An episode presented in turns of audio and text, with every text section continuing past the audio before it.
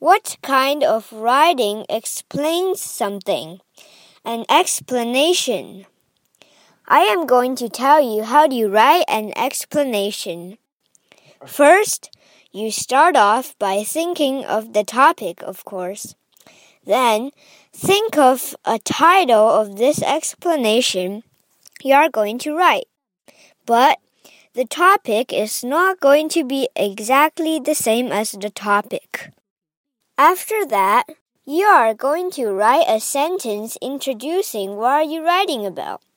Next, you plan the details about the main topic. Then, of course, you write it down. Finally, you restate what you've talked about.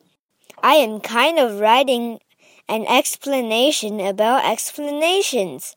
Ha ha!